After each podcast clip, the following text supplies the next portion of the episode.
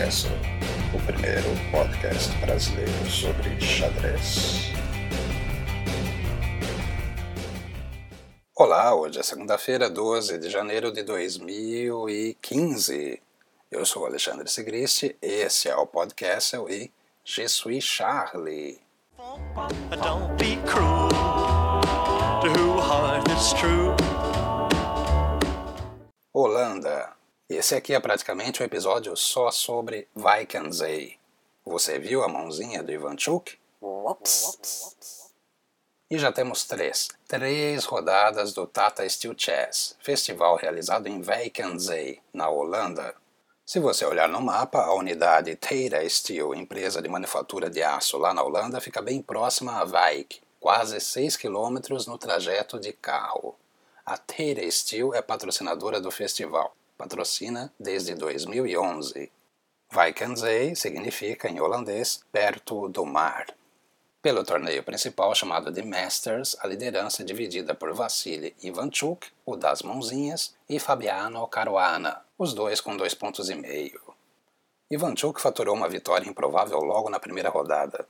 Ele estava lá sofrendo para enfrentar o jogo excessivamente criativo do georgiano Badur Jobava, porém conseguiu trocar peça após peça e cair num final um pouquinho inferior, se é que já não estava empatado. Só para completar a história, o georgiano, Jobava, jogou uma siciliana que foi uma mistura de Kalashnikov com dragão. Vai vendo. Ivanchuk e Jobava deram uma pingada, jogaram os lances lá de ping, mas conseguiram completar o controle do lance 40. E então, lá no lance 43, Jobava entrou em colapso. Colapsou. Tiltou, como dizem naquele outro jogo. O georgiano ofereceu troca de torres para cair no final de reis e peões. Só que o final é perdido para ele. Perdido, claro, para grande mestre, ou para certo nível de grande mestre. Yasser Seirawan, por exemplo, não tinha captado a ideia.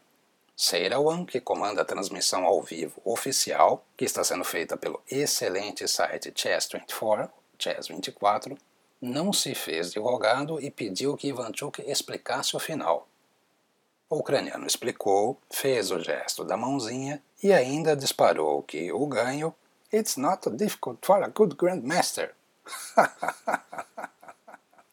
Yasser, sempre um gentleman, sorriu elegantemente. É impossível perder a paciência com a lenda Vassili Ivanchuk. E caso você não tenha visto o gesto das mãozinhas, fizemos um GIF animado. Dá uma olhada lá nas notas. Detalhe importante: o computador do site Chess24 dava a posição como empatada após o lance de Jobava e após o torre por E4 de Ivanchuk. No Chessbomb, também 0.00 no torre A4. Depois do torre por A4, o Chessbomb dá uma vantagem de 1.5, mais ou menos, ou seja, não exatamente decisiva. Ainda bem que a gente tem o Ivanchuk. Mais Ivanchuk, por favor. Pela segunda rodada, Ivanchuk empatou de pretas com Teimur Radjabov. Radja jogou cavalo F3 e lance 1, fez o duplo fianqueto e, sinceramente, pouco a comentar dessa partida. Já na terceira rodada, Ivanchuk derrotou a lenda local, Luke Van Velde, e não apenas derrotou, como tirou a invencibilidade de Velde. Não se esqueça que no ano passado, 2014, Van Velde carimbou o título de Aronian na última rodada, e de pretas, e jogando a holandesa. Holandês, jogando holandesa, na Holanda. Até parece Inception.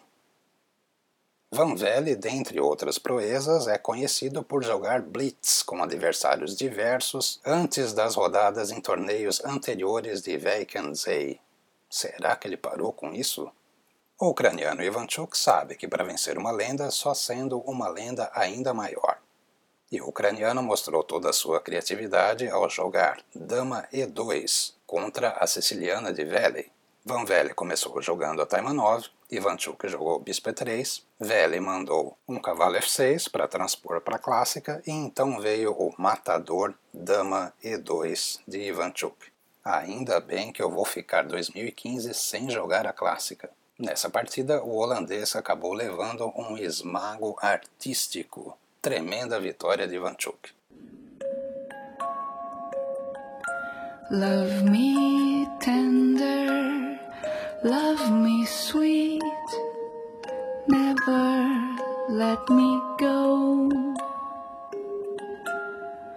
You have made my life complete, and I love you so.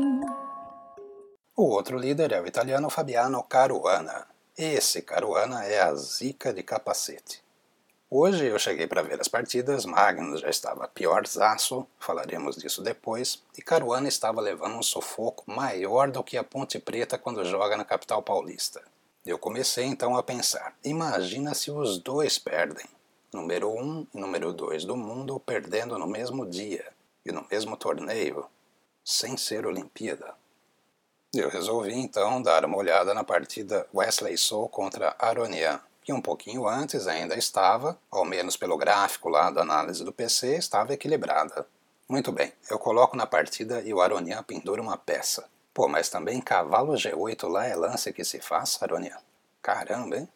Claro que pendurada de grande mestre de 2800 é uma combinação de mais ou menos 5 lances, mas pendurou e ficou perdido.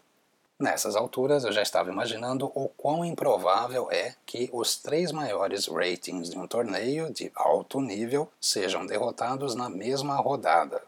Mas não aconteceu. Aronia e Magnus ficaram perdidos e realmente perderam. Mas eles seguiram jogando, então agora ninguém pode reclamar se alguém estiver perdidaço, peça menos e tal e continuar jogando. Ou jogar até o mate. Então, Magnus e Levon acabaram derrotados. Já o Caruana, como eu dizia antes, Caruana é a zica de capacete. Defendeu por horas e horas e acabou conseguindo empate na partida de hoje contra Anish Giri. Giri é tão chato que nem para vencer e criar um marco na história do xadrez ele serve. Que mala! Nas outras rodadas, Fabiano venceu a Ding Liren e Ivan Saric. Contra Ding na primeira rodada, de pretas, jogou a Glenfield e não tomou conhecimento da retranqueira variante do fianqueto. A posição do chinês simplesmente não ia, até que chegou a hora que desmoronou. Contra Saric, de brancas, um pouco mais de trabalho no Rui Lopes. Só que a posição do croata começou a ruir lá por volta do lance 15. Caruana é muito forte nessas posições. Nessa e nas outras também, é bom que se diga. For it's there that I belong and will never part. Love me tender, love me true, all my dreams fulfill. For my darling, Mas e o Magnus, Magnus, Magnus? Acho que o Magnus Carlsen ainda não acordou no inverno holandês. Dois empates e uma derrota. Empatou na primeira rodada contra o simpaticíssimo Anishigiri. No dia anterior, no sorteio dos números de definição do emparceramento, reclamou ao perceber que iria de pretas contra o holandês na primeira rodada. Ele disse: Ah, Guiri é meio covarde, se ele vê que não conseguiu nada na abertura já começa a jogar para empatar, e falou outras coisas. A palavra covarde, claro, foi dita meio na zoeira, não poderia ser diferente. Na partida contra o peão dama de Guiri, Carlsen acabou caindo numa índia do rei com o cavalo em H6 e um peão em F6. Quem sou eu para ousar criticar o Carlsen, mas sinceramente eu prefiro a índia do rei tradicional, aquela cavalo F6 tal. O holandês Guiri se empolgou no C5 e Magnus passou a fazer o de sempre, trocar peças e mais peças. No tabuleiro, após 25 lances, apenas reis e peões, mais uns lances e empate. Após a partida, sendo entrevistado em russo, pois é, Guiri fala russo, o holandês disse: Ah, esse é o jeito de jogar contra Carlsen. Se você não consegue nada, você tem que dar uma atiçada. Atiçada. Na segunda rodada, contra Wesley Soul, Magnus também não se sobressaiu. Ninzo Índia, mesmo começando com um C4, Magnus estava de brancas, o norueguês joga A4 e desiste do ataque da minoria. Aí vamos, cavalo para cá, cavalo para lá, troca peça, troca peça, troca peça e repete lance. Só podia dar empate. E na terceira rodada? Aí ferveu o Kisuko. Contra o polonês Radoslav Wojtaszek, o Boitatá, Magnus Carlsen perdeu. Mais uma vez, jogando uma abertura em forma de aventura contra o peão dama, Magnus jogou 1 D6, depois G6 F5 e foi avançando o peão A. Isso mesmo, o peão A. No lance 12, esse peão já estava em A3. O peão caiu, claro, e foi aí que os problemas começaram a ficar realmente sérios. Totalmente dominado, Magnus acabou precisando entregar uma peça no meio-jogo. Continuou jogando com peça menos, mas sem impor qualquer tipo de resistência. O adversário e herói do dia, Radoslav Wojtacek, tem 27 anos e é hoje o principal jogador de uma Polônia que surpreendentemente surge como uma reveladora de bons jogadores. O que acontece com a Polônia?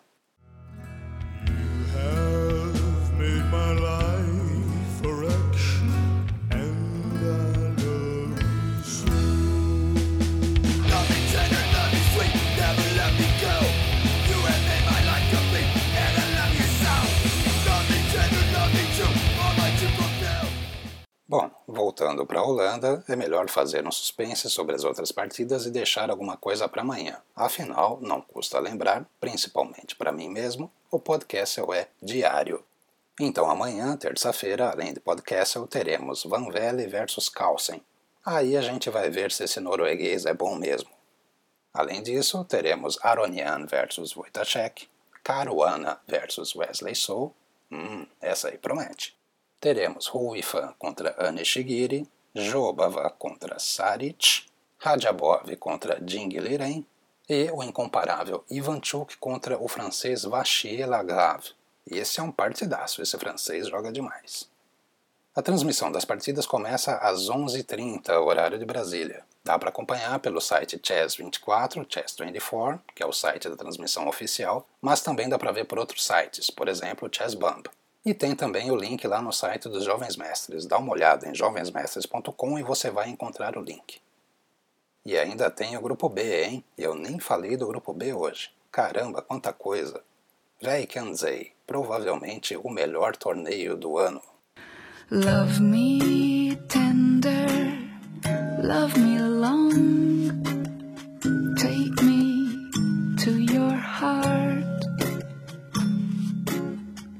for it's there that I belong and will never part. Aquele abraço. Abração para os aniversariantes do dia. Marius van Riemsdijk, o Marius Carlsen, orgulho da arbitragem nacional. E Alessandro Rodrigues, o paulista, que também ficou mais velhinho hoje. Paulista, o segundo melhor jogador da história de Itápolis. E, claro, abração também para o meu pai. Hoje é aniversário do senhor Sigristi. Não joga xadrez, não joga damas, nem pôquer, nem gamão. Mas é o meu pai. Eu sou Alexandre Sigristi e esse foi o podcast. Sempre graças à liberdade de expressão. Não custa lembrar. Hashtag Charlie. Mãozinha do Ivanchuk e até mais. Baby,